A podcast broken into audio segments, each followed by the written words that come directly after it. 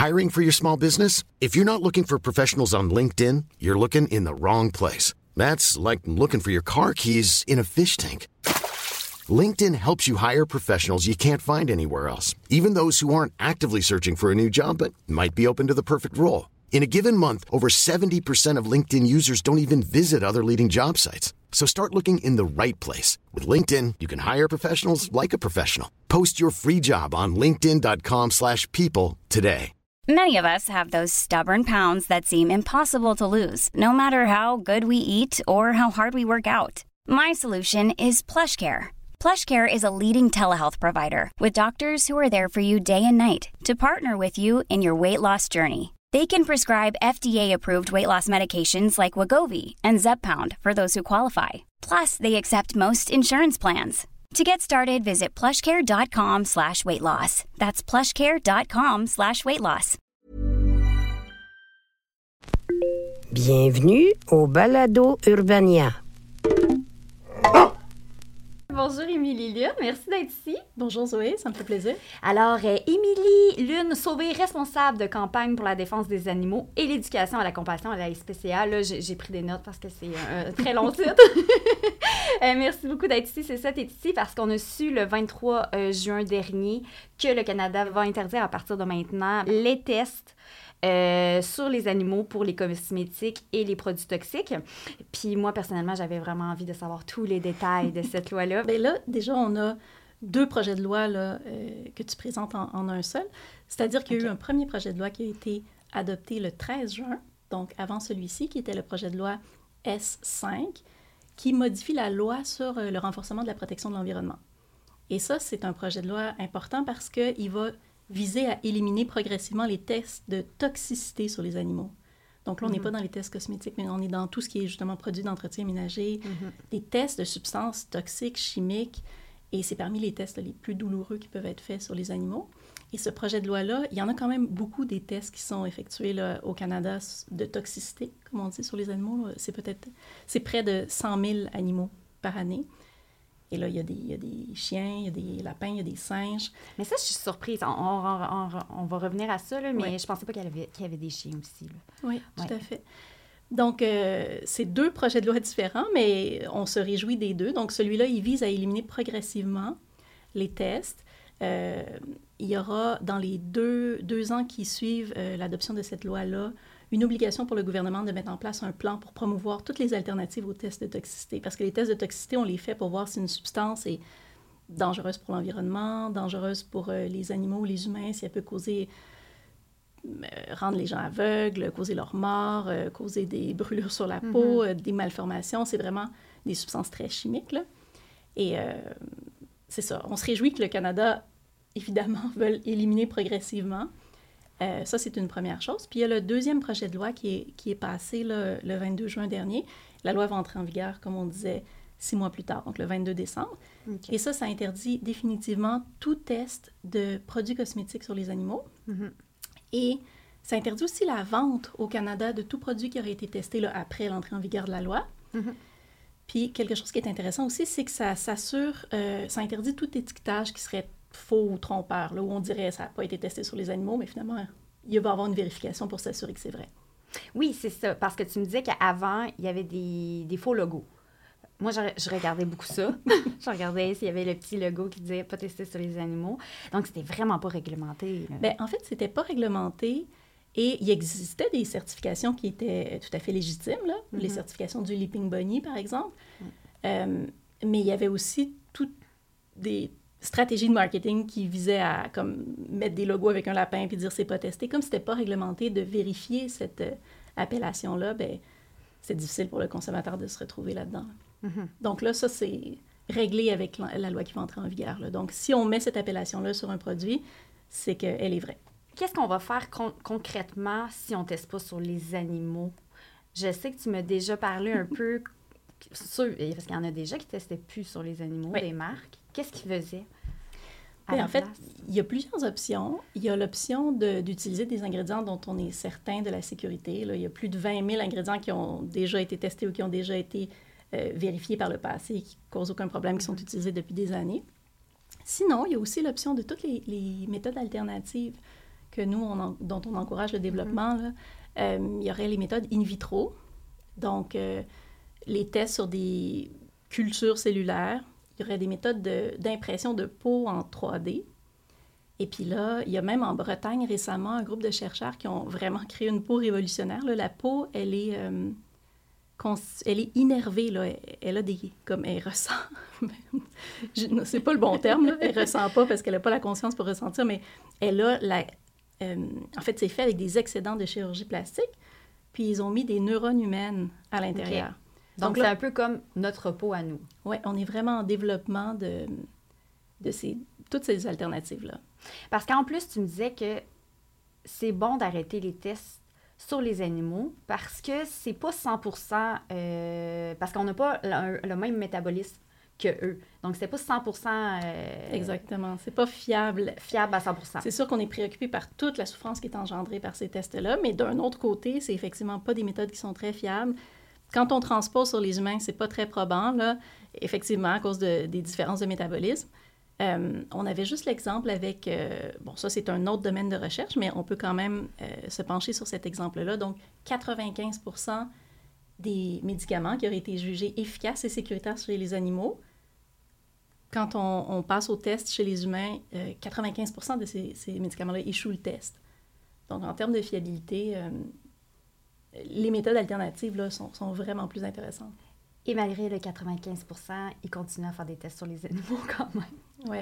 OK. Et on s'entend que les deux nouvelles lois qui vont passer, on ne parle pas de médicaments. Donc, les animaux vont continuer à être testés pour les médicaments. C'est important de le mentionner parce que moi, quand tu me l'as dit en pré-entrevue, ça me, ça me, ça me quand même scandalisé parce que quand on lit un article, ça a l'air tout beau.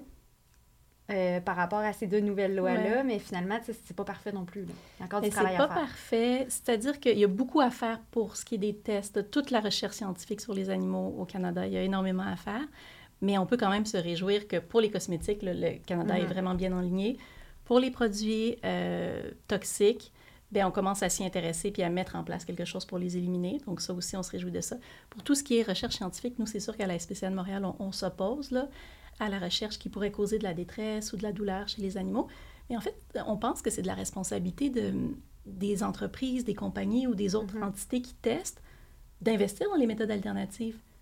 Parce que ce n'est pas l'unique façon là, de faire de la recherche scientifique en utilisant des animaux. Mm-hmm. Mais pourquoi ça a pris autant de temps au Canada?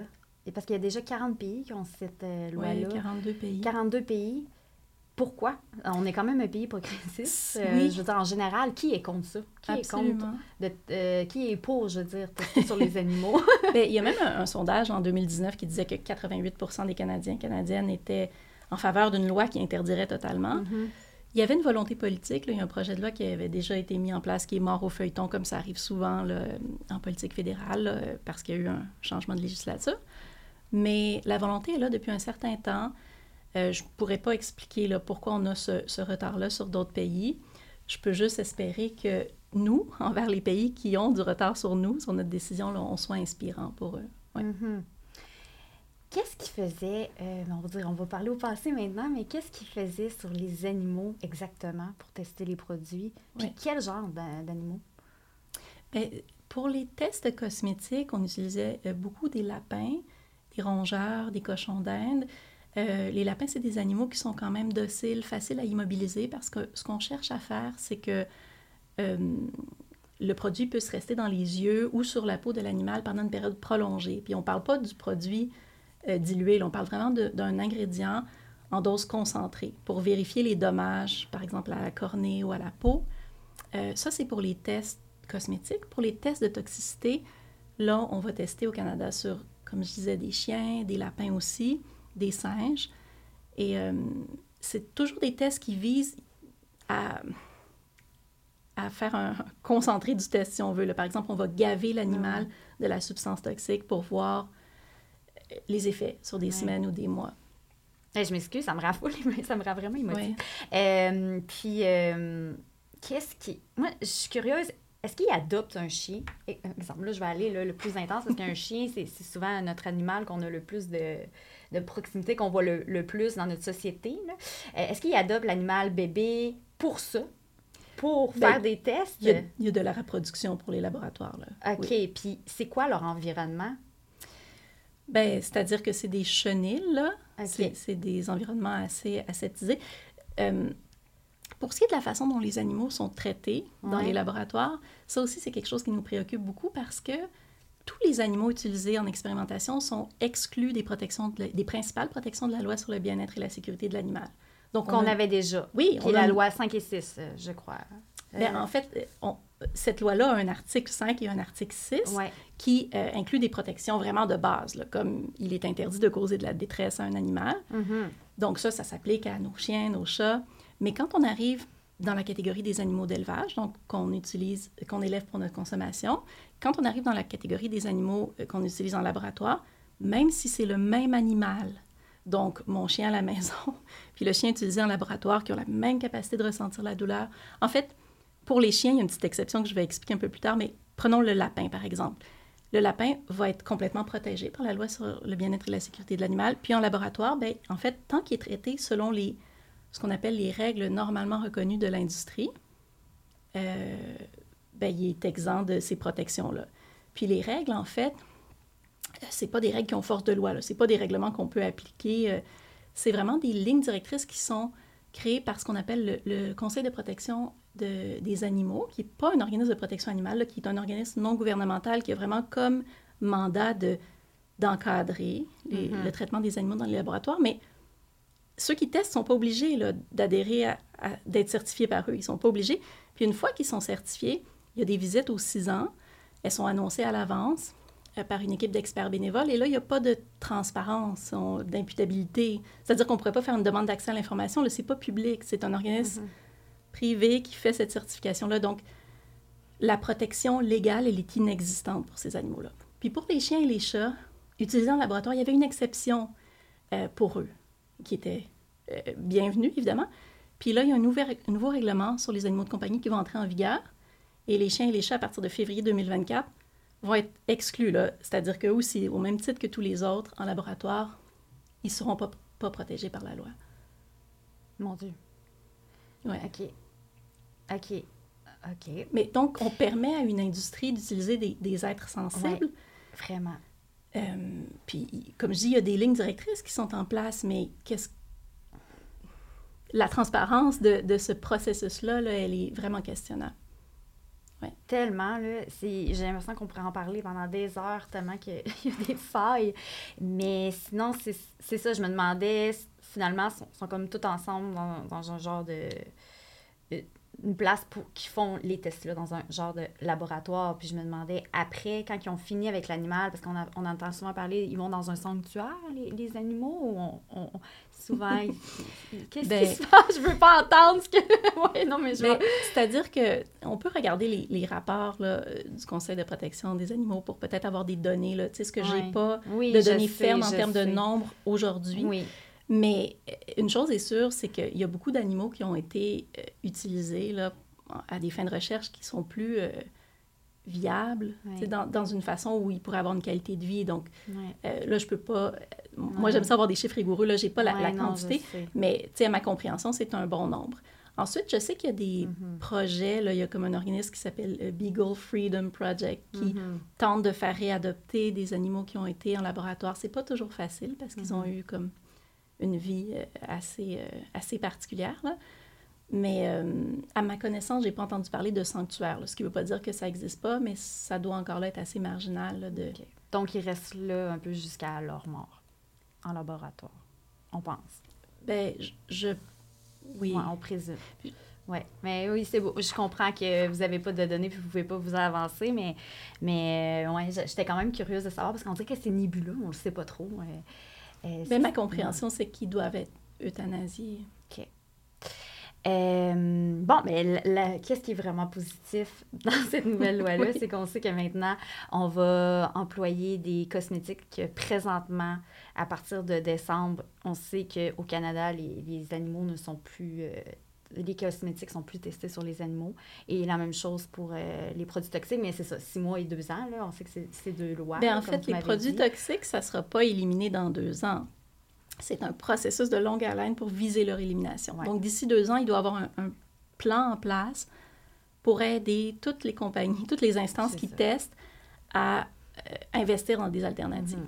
Fait qu'on sait que tranquillement, on s'en va vers là. C'est le gros positif, mais de qu'est-ce que j'entends, c'est les animaux d'élevage et aussi euh, les animaux en laboratoire pour les médicaments. Ça, il n'y a pas encore vraiment de loi Non, euh, effectivement. pour ça. Mais ça, on pourrait se, se rencontrer euh, Oui, il y en a beaucoup à dire. pour parler de ça. Ouais. parce que je me rends compte que c'est comme... ah. Mais au moins, c'est très positif à ce niveau-là, mais c'est bien de savoir aussi les failles de cette loi-là. Puis aussi, comme, tu- comme on s'en parlait tantôt, tu me disais aussi qu'il va y avoir encore des marques sur le marché qui ont peut-être été euh, sur les animaux dans le passé, avant la loi, qu'on Oui. va pouvoir encore Tout à fait. consommer. Donc, si jamais vous voulez vraiment utiliser des cosmétiques ou des produits qui n'ont jamais été testés sur les animaux, ben, il faut encore s'informer. Oui, mais de notre point de vue, le fait qu'il n'y ait plus d'expérimentation qui se fasse maintenant, que des Dans données tirées ouais. d'expérimentation passées soient utilisées, bon, il n'y a pas de conséquences sur l'animal. Mais je comprends que Ouais. comme consommateur, on peut vouloir. Oui, on, on va aller jusque-là. là. Ouais. Mhm. C'est quand même important de, de savoir. Non, mais merci beaucoup. J'aimerais beaucoup euh, vous, euh, que vous reveniez me parler aussi des animaux d'élevage. Puis je sais qu'à l'attendant, on peut écouter. Vous avez sorti un balado, je ne sais pas si c'est vous, mais sur la Oui, page tout euh, à fait. avec la SPCA, vous parlez des animaux d'élevage. On Oui. peut l'écouter où? C'est sur la page de la SPCA euh, balado.com, mais c'est aussi sur tous les sites de diffusion, le Apple Podcast, Spotify. Le- ça s'appelle Au nom des animaux. Et on parle effectivement de, de tout ce vide juridique-là pour la protection des animaux d'élevage, mais on parle aussi de, de choses un peu plus euh, le fun, là, comme leur capacité cognitive, leur capacité émotionnelle. On en apprend quand même beaucoup. Ben oui, vraiment. Ben, merci, beaucoup, merci beaucoup, Émilie Lune Sauvé. Je vais redire votre titre. Responsable de campagne pour la défense des animaux l'éducation à la compassion à la SPCA. Merci, Ben, d'être merci. venu. C'était un balado Urbania. Abonnez-vous donc et notez l'émission sur iTunes ou Google Play. E-boy. Mom deserves the best, and there's no better place to shop for Mother's Day than Whole Foods Market. They're your destination for unbeatable savings, from premium gifts to show-stopping flowers and irresistible desserts. Start by saving 33% with Prime on all body care and candles. Then get a 15-stem bunch of tulips for just $9.99 each with Prime. Round out Mom's menu with festive rosé, irresistible berry chantilly cake, and more special treats. Come celebrate Mother's Day at Whole Foods Market.